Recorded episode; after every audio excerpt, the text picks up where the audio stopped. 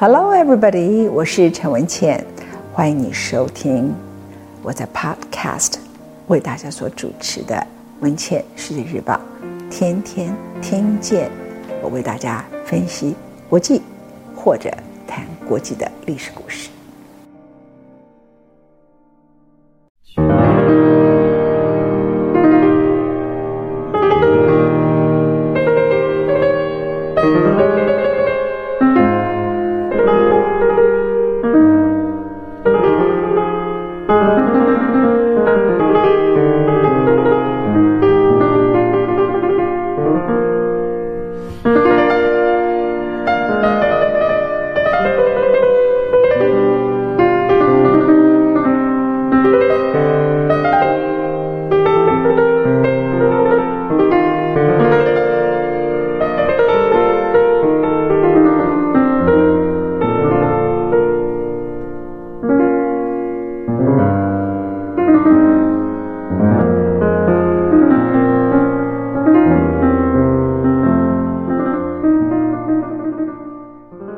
欢迎你收听我今天为大家制作的《路易十四》第三讲。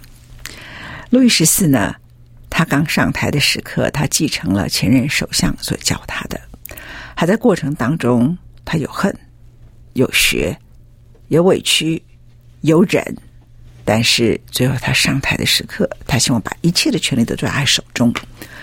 我在第二讲的结尾告诉各位。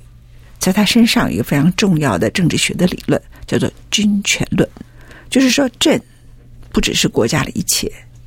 第二，这世界上也没有什么我要跟罗马教廷分享权力这件事。所以，他后来影响了整个欧洲在这方面很大的一个辩论。因为同一个时间也有君主立宪，后来更有法国大革命所提出来的共和国的概念。在路易十四的时代，有哪一个共和国呢？是荷兰式共和国，英国是君主立宪，而他呢，反而倒过来。所以大家以为说法国是最崇尚民主的，就是不了解历史的人。他倒过来，他连跟罗马教廷分享权力都不肯。而这件事情使他后来越走越偏执，他杀害非常多的新教徒，就是基督教徒。啊，那接下来我就是要为大家所谈的，就是路易十四在这个过程当中，为了把权力一把抓，他发动了很多不得已的战争，屠杀了很多不该杀死的新教徒。他治理当时法国已经是领土扩张，然后在前任首相死掉的马赛林手中，已经把法国的财政度过了很多饥荒时刻，做得好很多。那也因为跟英国的联军，使得他们打败了西班牙，获得一些领土。所以大概从他二十三岁到他三十二岁这段时间，法国基本上没有什么太多的战争，也没有太多的国库支出，还有一段和平时期。而他在这个时刻呢，就认为他要重建法国的政治秩序。这政治秩序里头，第一个就是。内阁啊，不要妨害我的大事业，其实就是他不要分权力，所以就把内阁的人数大幅缩减到最小。然后国王是直接的单线指挥，他单线指挥里头，比如说第一个叫枢密院啊，现在我们听到这个名称，就从他那个时候叫 Privy Council，这是国家的最高法庭，是我直接指挥啊。第二个叫做国务会议 Council of State，其中国务会议底下分成最高会议，处理政府的政策。战争跟外交关系，主要是外交和战争。这个叫政务会议，就是管内政的，包括公共事务、行政管理。第三个是管税收跟预算的，叫财政会议。所以从以前呢、其实会管理一个国家里头，都要抓财政权，而财政权要特别分出来。那另外呢，就是我要抓这个内政政策的公共政策权利之外，外交代表一切。我们现在看到欧盟、欧洲一体。我前面在第一讲里头，我告诉各位，你以为欧洲的战争是第一次、第二次世界大战？欧洲整天都在打仗，此消彼长，从十六、十七、十八、十九一直打到二十世纪。所以，欧洲各个国家之间彼此的歼灭各种领土。你以为说哦，这是法国的？no，以前不是法国。你以为说哦，科西嘉是法国的？no，以前是意大利的。啊，反正每一次的战争都留下了某些后果，这样。所以难怪现在有这么多内部都有各种不同的奇怪的独立运动。接着我们来谈路易怎么用人，在他用人里头，最大的特征就是他要彻底的去除罗马教廷可以对法国所拥有的关系。法国本身是一个天主教国家，所以罗马教廷所派来的枢机主教，他就很自然成为另外一个来自上帝派来的权力掌握者，他怎么能够容忍？所以他整个制度改革里头，第一个就是我没有首相了，就我一个人；第二个。我脱离教宗的掌握，全部都是国王所控制。这里的主教由我来任命。第三个，在选用臣子方面，他是直接单线指挥，他希望能够把命令分交给不同的人执行，好让他们服从他的权威。在这个原则之下，他选择各个不同的人才及专家，赋予不同的任务。那他算很会选人，他喜欢聪明人。但他刻意去找中产阶级以后的聪明人，这也对中产阶级可以拼上来，应该比较优秀。但是他选中产阶级的目的，不是因为看他们会打拼，懂得爬上来，自己靠自己白手起家。他不是，他讨厌贵族，因为贵族会威胁他。他因此是一个整天都在工作，没有假日，没有娱乐，将他的一生奉献给他的工作，好像工作就是他最爱的这种。类型的皇帝，因为他太忙了，他一切都要单线指挥，他什么通通都要管，他什么人都不肯分权，什么人都不信任。然后呢，我信任一件事情，财政交给你，你要对我报告；那我信任公共政策交给你，你要对我报告；战争交给你，你要对我报告；外交交给你，你要对我报告。大概这么回事啊！法院交给你，你也要对我报告。这就是大概他的特色。当时呢，一六七零年有一首歌谣在法国上面流行。有一首歌叫做《太阳马车》，意思指的就是说啊，那四匹既不优良也不好看的马，就拖了一台车，讽刺路易十四。他呢喜欢找长得难看的，但是愿意替他做奴婢的那些人，就如同他的马。我们现在骂人家说，你就是那个人的走狗，在法国就说，哎，你就是那个马车，你就可以形容这个路易十四的统治状况。那我为大家来介绍一个他所用的人，其中一个人叫科尔伯，他原来是一个律师，在金融方面很厉害。然后呢，他接任了财政大臣，他和路易十四两个人就讨论如何重新的把法国变成一个财政比较盈余的国家。现在我们在讨论的很多中美贸易大战等等，你们好好听这一段话。其实贸易本来就会爆发战争，只是现在大家都是核子武器，战争不能打了。可是，在历史里头，很多战争都是贸易而来的。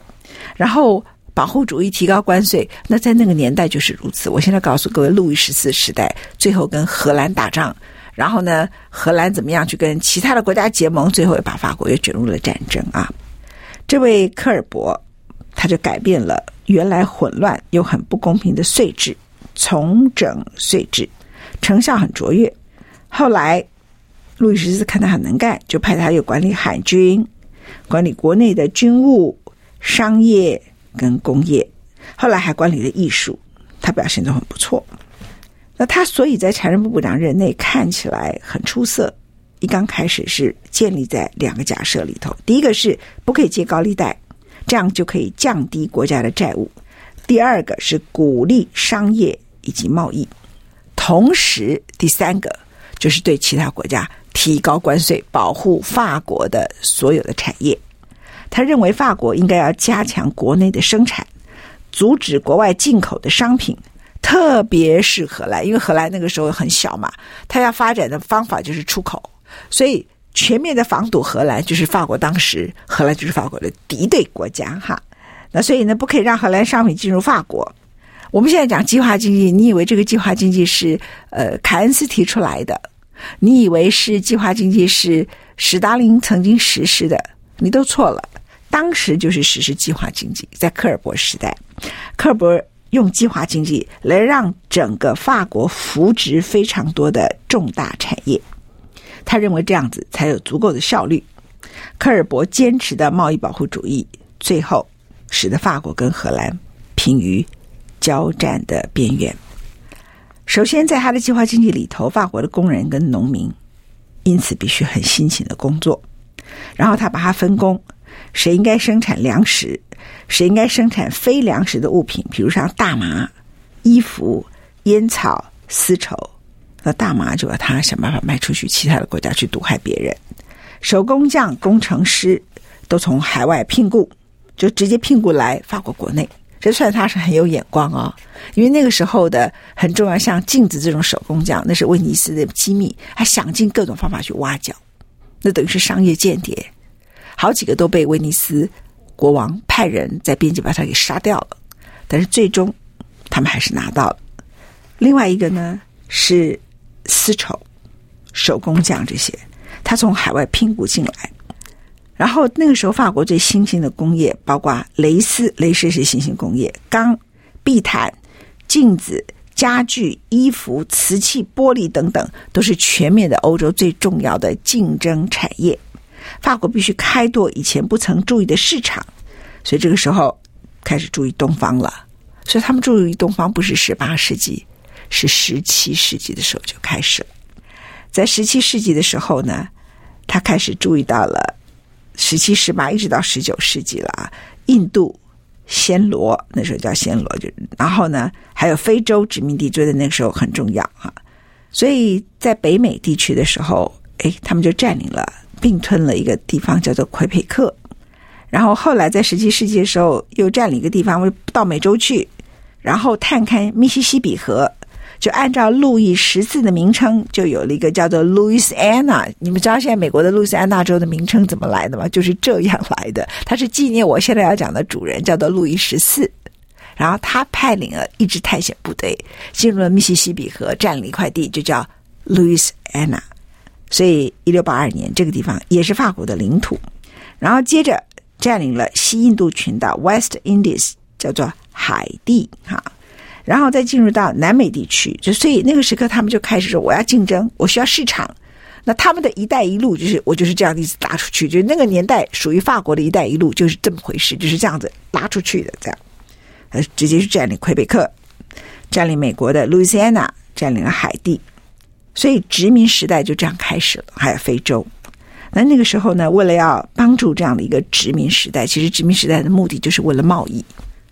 所以阿尔伯就建了一支足以跟英国跟荷兰对抗的商船舰队及海军，并且修了一个商业法典。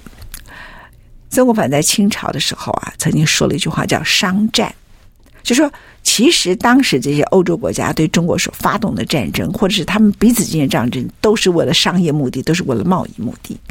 那我们刚刚就看到说，法国面临这种强大的竞争时候，还需要别的市场。别的原料，所以他就开始进行了殖民地的统治，而把自己不是局限在欧洲。除此之外呢，当时也非常支持艺术跟科学。现在法国最有名的叫做 Academies of Fine Arts, Music and Science，这个学校现在大家都知道是全法国最著名的，它就是在路易十四的时代所建立的。所以我刚刚为大家介绍这科尔伯，就是在路易十四的时代里头建立了整个殖民拓展财政收入该怎么来，然后最后建立了我们刚刚所说的艺术学院。那路易十四基本上最重要的，他小时候就被培植很好的军事才能，所以他最重要想掌握的，除了财政之外，另外一项就是军事管理。他认为他自己跟法国是一体。他跟法国的军队也是一体，他倾全力要扩大法国在欧洲大陆的影响力。在那个之前呢，他也看到了法国历经了三十年的战争，留给老百姓的痛苦。但请注意啊，到今天为止，我跟大家讲，路易十四他已经快要三十岁了，在他脑袋里头没有老百姓，他想到就是我如何分化贵族跟中产阶级。然后，路易十四在一六七零年开始对荷兰宣战，那时候他三十二岁。他二十三岁登基到三十二岁，他给了法国差不多将近九年的和平休战期间。可是他三十二岁开始对荷兰作战，可是那个时候呢，荷兰很快的透过一些他的合纵连横，就搞成了三国联盟，英国。荷兰、瑞典组成了三国联盟。那在三国联盟里头，法国要直接面对他们作战，英国跟荷兰他们是实力坚强的海军，要来对抗法国。那路易十四在眼中，他最讨厌的国家就叫做荷兰。他觉得英国，我还跟他结盟嘛，人家还是个料，他就看不起荷兰，所以看不起是一个君王很容易犯的错。那荷兰当时也是内外交迫。接下来我来讲荷兰面对法国对他的挑战，荷兰所发生的重大变化。而荷兰那个时候是欧洲很重要的共和体的国家。哈，他说啊，荷兰你忘恩负义，忘记是谁帮你们建立当时的共和，所以呢，他是一个。乳酪商人 （cheese merchants） 啊，翻成英文就是你根本就是乳酪商人组成的国家，还看不起他们啊！而且你们只对商业感兴趣，根本无法与神圣的君权相提并论。神圣的君权就是指他自己了啊！而且他说荷兰人根本算不上人，因为他们根本没有人性，所以他很看不起他们。他为什么这么看不起他们呢？他说啊。因为只有天主教徒才是人，荷兰几乎都是新教徒，新教徒就是基督教徒的意思。所以那个时候，其实他跟荷兰的战争，后来就演变成他跟全欧陆国家里头属于新教的，或者是他至于对于法国国内的新教教徒全面的屠杀，还有对全欧陆这些新教国家之间的冲突啊。所以这件事情影响非常的大。在那个过程当中呢，路易十四也不是饭桶，在三面夹攻里头，他知道他要用外交手段来对付三国联盟，所以很快的他就先结盟了最强的国家，就是英国。英国当时的皇帝叫做查理二世，他就和路易十四签下了一个条约，就粉碎了英国跟荷兰的联盟。而这个时刻，英国的皇帝查理二世同意援助法国消灭荷兰，交换条件是。你要给我金钱援助，降低我在英国里头英国国会对我的牵制，因为他君主立宪，他也很不爽啊。那他很多钱要跟英国国会要啊，所以你要给我钱。那路易十四还同意将一个岛还有两个港口都给了英国。那同时呢，他也展开了他外交手腕，把原来荷兰的结盟的第三国家瑞典，他也给他钱，说你中立。然后告诉日耳曼土地说：“你让我通过。”结果最后，他就开始决定，既然如此，我就要开始惩罚荷兰。那攻打荷兰呢，当然使法国从中获得不少的经济利益，而这场战争也完全符合原来我前面所说的整个反对荷兰，我现在叫贸易顺差吧。他们认为你们荷兰人进口到我们法国，对我们法国经济是不利的。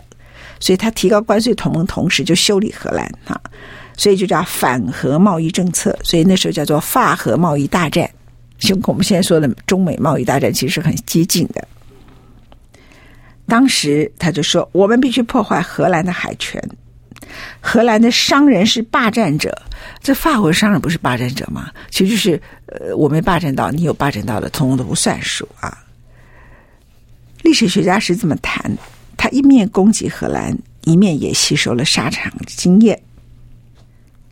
而在那个时刻，他认为打荷兰是他这一生里头非常重要的大事。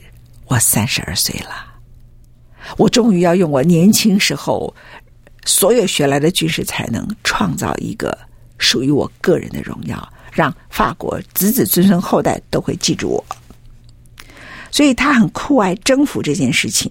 在后来历史学家里头，不断的提到他从幼童开始内心的不安全感，他不断的深信他必须要用很多事情来证明他是伟大的男人，所有女人都爱他，而且他是一个伟大的统治者。所以在荷兰的战争期间呢，他不只是为路易十四的政治目的而战，也为他的内心世界而战，也为了打动他三位王后、一个王后、两个情妇而战。所以他就把。三个皇后啊，我们说以前叫做三王一后，他这个叫一王三后，全部都带到战场。这里头包括王后，就是西班牙的皇帝的长女，嫁给他的玛丽特瑞莎王后，他的情妇拉瓦叶，那个时候还没有完全进修道院了啊，拉瓦叶夫人，然后呢，孟特斯班夫人，一起乘一辆大马车，旅行数百里。观赏战争进行的情况。你说这个男人是不是很爱炫，都发疯了这样啊。然后他没有遵守当时欧洲战争里头的规矩，就是说你要对一个国家发动战争，你要宣战，然后才可以发动战争。他是在完全没有对荷兰宣战的情况里头，就带着他底下两名大将杜勒尼跟孔德，总共十二名的军队进攻荷兰，然后从科隆的边界进入到荷兰。两军在哪里会师呢？我觉得历史好特别。你们记不记得跟欧盟一体有关的地方叫做马斯垂克？他就在那个地方开始打仗。两军就在马斯垂克会师之后，就利用一个很特别设计的浮桥渡过了莱茵河。那陷入混乱的荷兰军队马上就退守到阿姆斯特丹。那荷兰的最高统帅叫做维蒂，维蒂就说。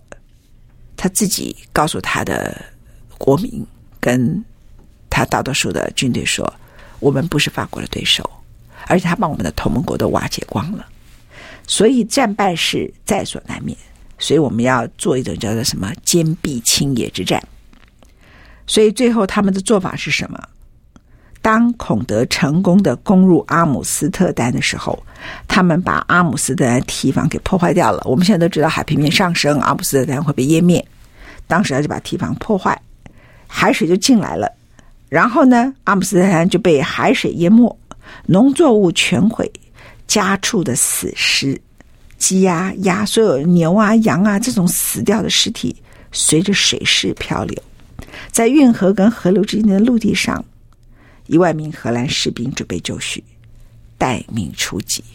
这是一个最后要坚壁清野的一个战略，这是维蒂所提出来的。当时维蒂同时除了淹掉自己的阿姆斯特丹之外，也派一位求和的使节到法国，结果被无情冷酷的勒索，跟现在中美贸易大战也很像。他说：“你要我不打你，你每年都要向我朝贡，彰显我路易十四君主之伟大。”就在这个时刻，荷兰陷入了苦战。那他本来是共和政府。法国是君王论，英国是君主立宪国家。请注意，那是欧洲的状况。那大多数都还是皇帝制，可是没有觉得我这个皇帝就代表上帝，这个是路易十四至高无上太阳王的特征哈。结果荷兰那个时候呢，就在这样的外患之下，内部出了一场政变，共和政府突然在一场血腥的暴动里头被推翻了。于是上来一个新的皇帝，叫威廉王子，被选为荷兰的陆军统帅，接着变成最高统帅。那简单来讲，我们也有皇帝了，那就统合了全国。那维帝在这个时刻当然就遇到了很大的困难，惨遭暗杀。但是当皇帝一上来的时候，这个叫做奥伦齐王朝的威廉王子，他称帝了。他首先呢，就以其人之道还治其人。他马上就利用英国国会跟查理二世之间的斗争，他就跟英国国会合作，然后就把查理二世跟法国的结盟给拆解掉了。最后，查理就只好退兵了。三年之后，威廉更聪明，我就干脆跟查理二世的侄女。玛丽结婚了，变成荷兰跟英国联婚，哦，所以他也很有外外交手腕，而且那时候他就提出来。然后威廉呢，就在法国当时转移目标到莱茵河的布兰登堡的时候，就开始发动攻击，出其不意的给予法军迎头痛击。同年七月的时候，马斯垂克的行动达到了最高点。路易十四还以为说：“哎，我自己将大胜了，就跟他的朝臣观看最后的攻城行动。而且他很有艺术的特征，他就叫旁边一堆小提琴手在那边拉小提琴。所以这是一个好像看起来就是只有法国人打仗是这样打法的。不过这是短暂的一个成功。首先，他的大将之一叫孔德，他的马三度中弹，然后他自己。”也因为身体衰弱，无法再战。接着，在海战方面，虽然法国打败了西班牙跟荷兰的舰队，但是最终在法国的各种攻势之下，很多交战国都耗尽金钱。也就是说，你把西班牙、荷兰都打败了，然后你又在陆地一直作战，一直作战，这场战争就打到大家都钱都没有了，就跟前面其实为什么打仗最后又签合约一样，就打仗没有什么结果，大家都几败俱伤哈。所有的交战国很快就耗尽金钱了，开始对和谈有兴趣了。所以很多时刻很熟的外交专家，比如说现在看到美洲贸易大战，就说那就打吧，打久一点了，打到大家都没有钱了，就要就会和谈了。你打到美国的经济受到影响了，川普可能觉得选票快跑光了，然后美国的经济可能搞到联准会要降息了，那就会和谈了。现在急也没有用，你就是得打打到大家都耗尽其实你自己的实力为止。所以，虽然一开始大家都知道这最后的结果是什么，你就是非让这个过程走完不可。当时也是如此，最后就签下了一个合约。这个合约呢，一直谈谈了将近一整年左右，才签下了合约。这时候，路易十四已经四十岁了。所以呢，从三十二岁他想要打仗打荷兰，到最后一切都结束的时候，他已经四十岁了。不过他还是懂得妥协的人，因为他也知道说再搞下去呢，我就跟以前的法国，所以很多地方会惨败的问题一样，因为我们都没有钱了，精疲力竭。最终大家签了一个合约，这个合约叫做尼姆真合约。这合约在法国里的合约里头很有名，在法国历史里头，这个合约是使得法国最终获得了好多的土地。然后也使路易十四的成就呢，虽然他耗尽了国家的钱，但是也达到了高高峰，因为在法国他被宣传成一场伟大的胜利，获得了很多领土。路易十四在他的记事录里头，因为他很爱写日记，他的记述也写到说，在我的好运和英明领导下，我抓住了每一个可能的机会，从我的敌人手中成功拓展了我的帝国领域，所以最后签了一个叫做《枫丹白露条约》跟。尼姆真条约，这场战争呢，拖了整整这么多年。这些条约合起来，帮法国增加了很多新领土，提供法国边界的安全。那他认为，路易十四说：“我已经足以证明，我在战场跟谈判桌上，我都是厉害角色。”一六八零年那一年，他四十二岁，他在法国的声望再度又创造了一个高峰。巴黎市民称他叫做“伟大的路易”，这就是他专制、沉潜，最后发动战争。当时他所发动的荷兰贸易战，打到后来，他的确把荷兰打得相当惨，把共和国推翻掉了。那大家歪着手腕，搞来搞去，搞来搞去，可是最终他让法国增加了相当多的领土。这是路易十四的人生高峰，这是我们今天关于路易十四的第三讲。谢谢各位。